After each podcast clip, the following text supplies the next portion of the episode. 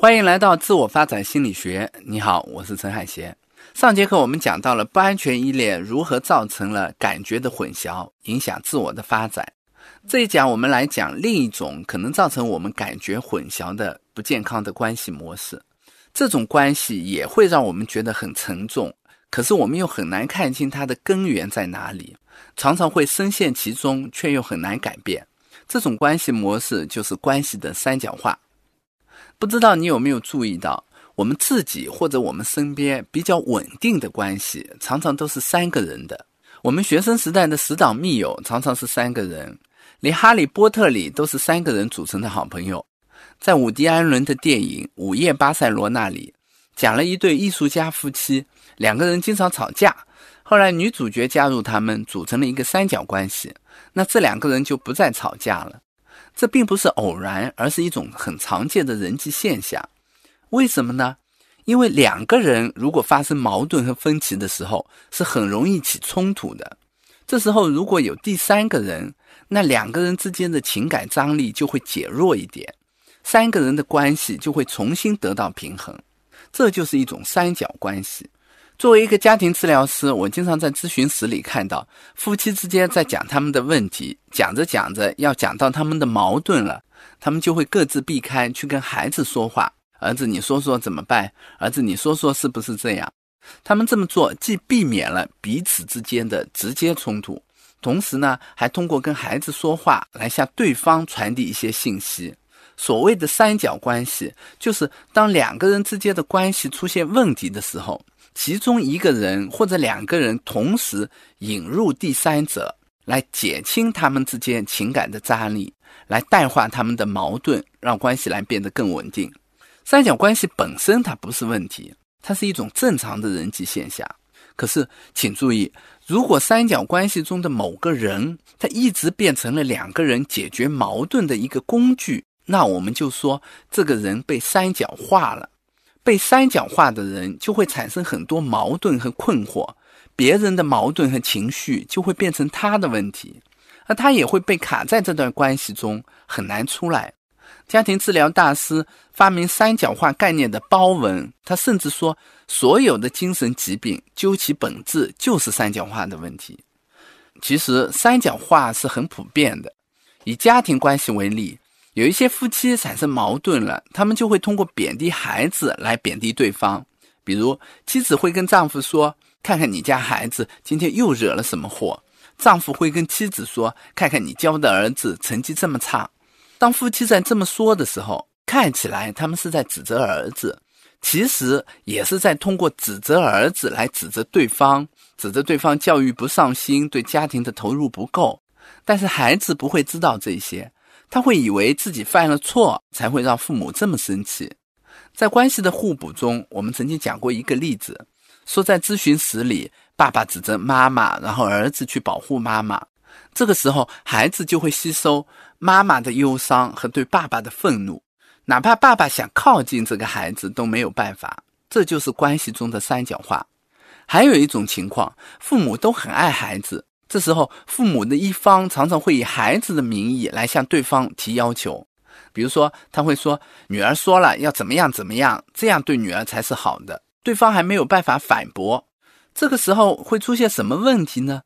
就是这个孩子啊，他会被提高到一个很高的位置，他变成了父母权力的来源。女儿也会非常小心，因为他会担心自己的话会变成父母冲突的来源。这也是一种三角化。职场中也有这样的三角化，很多办公室政治其实就是三角化的产物。我有一个来访者，他本来在公司好好做事儿，跟部门领导呢关系也不错，可是公司忽然空降来了一个大领导，这个大领导呢对他倒没什么意见，可是跟这个部门领导特别的不对付，所以有一次他就去做报告，出现了一个纰漏，部门领导也在，大领导就冷笑着说：“你们这个部门就是这种水平吗？”看起来大领导是在说他，其实也是在借着说他，说这个部门领导。部门领导当时脸色也非常不好看，立马就把他训了一顿。我这个来访者说，自从大领导和部门领导发生矛盾以后，他说我每天上班就跟上坟一样。明明是他俩有矛盾，可是我觉得比他们还累。这真是神仙打架，小鬼遭殃。这也是一种三角化。被三角化的人很容易产生很大的情感压力。有个被卷入三角化的孩子就说：“我就像是父母的拳击手套，他们看起来是在打对方，但其实都打在我身上。”这是一种被卷入三角化的人经常会有的感觉。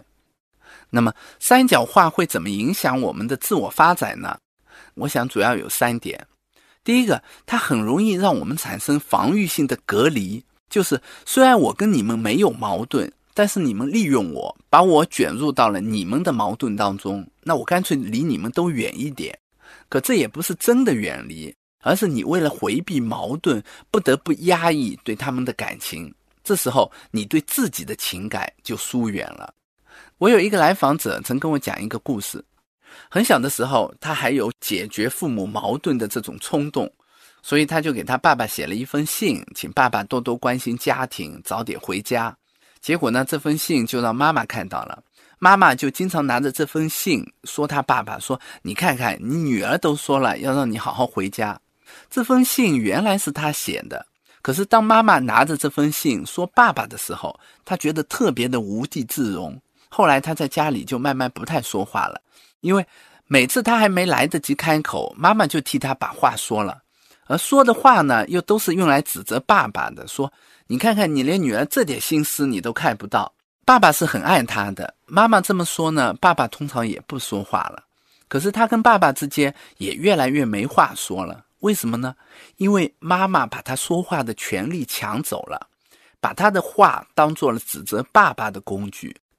三角化对自我发展的第二个影响是扭曲我们的情感。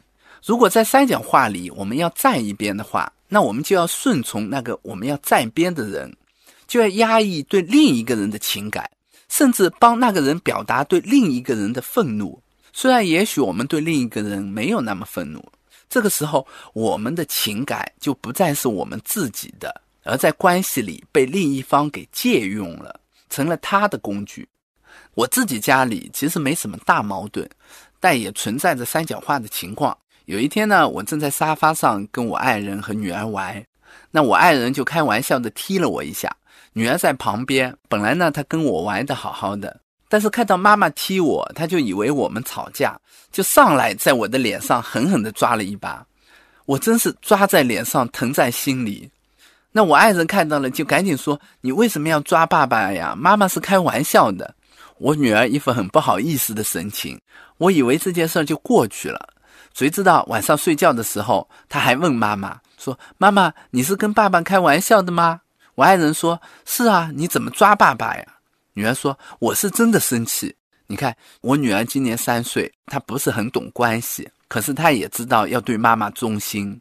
如果我跟爱人真的起冲突了，这种忠心就会让她否定对我的感情，因为她要忠于妈妈嘛，所以她就要拒绝爸爸，要对爸爸生气。”那这时候他就没有办法自由的表达和发展他自己的感情了。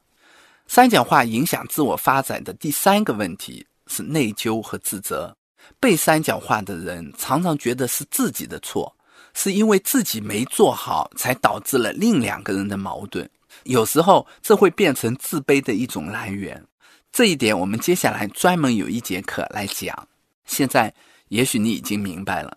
三角化最大的问题就是固化了我们的某个角色，让我们没有办法自由地表达我们自己的情感、想法、立场。我们没法逃离这种关系，只好通过疏离或者扭曲自己的情感来达到一种新的平衡。如果长期处于这样的关系当中，那我们就会生病了。这就是为什么包文说，大部分精神疾病的本质就是三角化的问题。我们都知道，父母吵架会影响孩子的心理健康。可是怎么影响的呢？不是吵架本身，而是这种三角化的关系造成的。今天我们讲了关系中的三角化，也许你要问，那我怎么处理呢？这个问题我们要回到源头来想：关系为什么会被三角化？是因为我们回避彼此的矛盾，所以通过第三个人来解决这种矛盾。如果你是把别人三角化的人，那你就要注意，不要把别人当做缓解矛盾的工具，有些冲突和矛盾你需要去面对，那就必须去面对。如果你是一个被三角化的人，那你也要重新回到两个人的关系。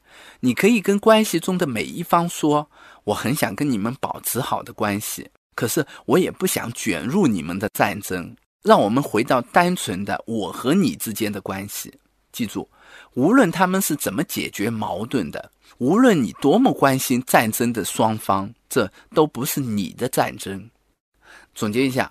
这一讲我们讲了另一种不健康的关系模式——关系的三角化。我们讲了什么是关系的三角化，三角化的各种形式，以及它对自我发展的影响。到现在为止，我们已经用了两节课的时间讲了感觉是怎么混淆的。下一节课我们来讲关系中的另一种混淆——责任的混淆。最后，给你留一道思考题。你不妨想一想，你自己是否也曾经被三角化，或者现在正在被三角化？你又如何跳出这个角色呢？把你的经验告诉我们。我为你准备了一张知识卡片，附在文稿里。如果你觉得有收获，欢迎你把课程和卡片分享给你的朋友。我们下节课再见。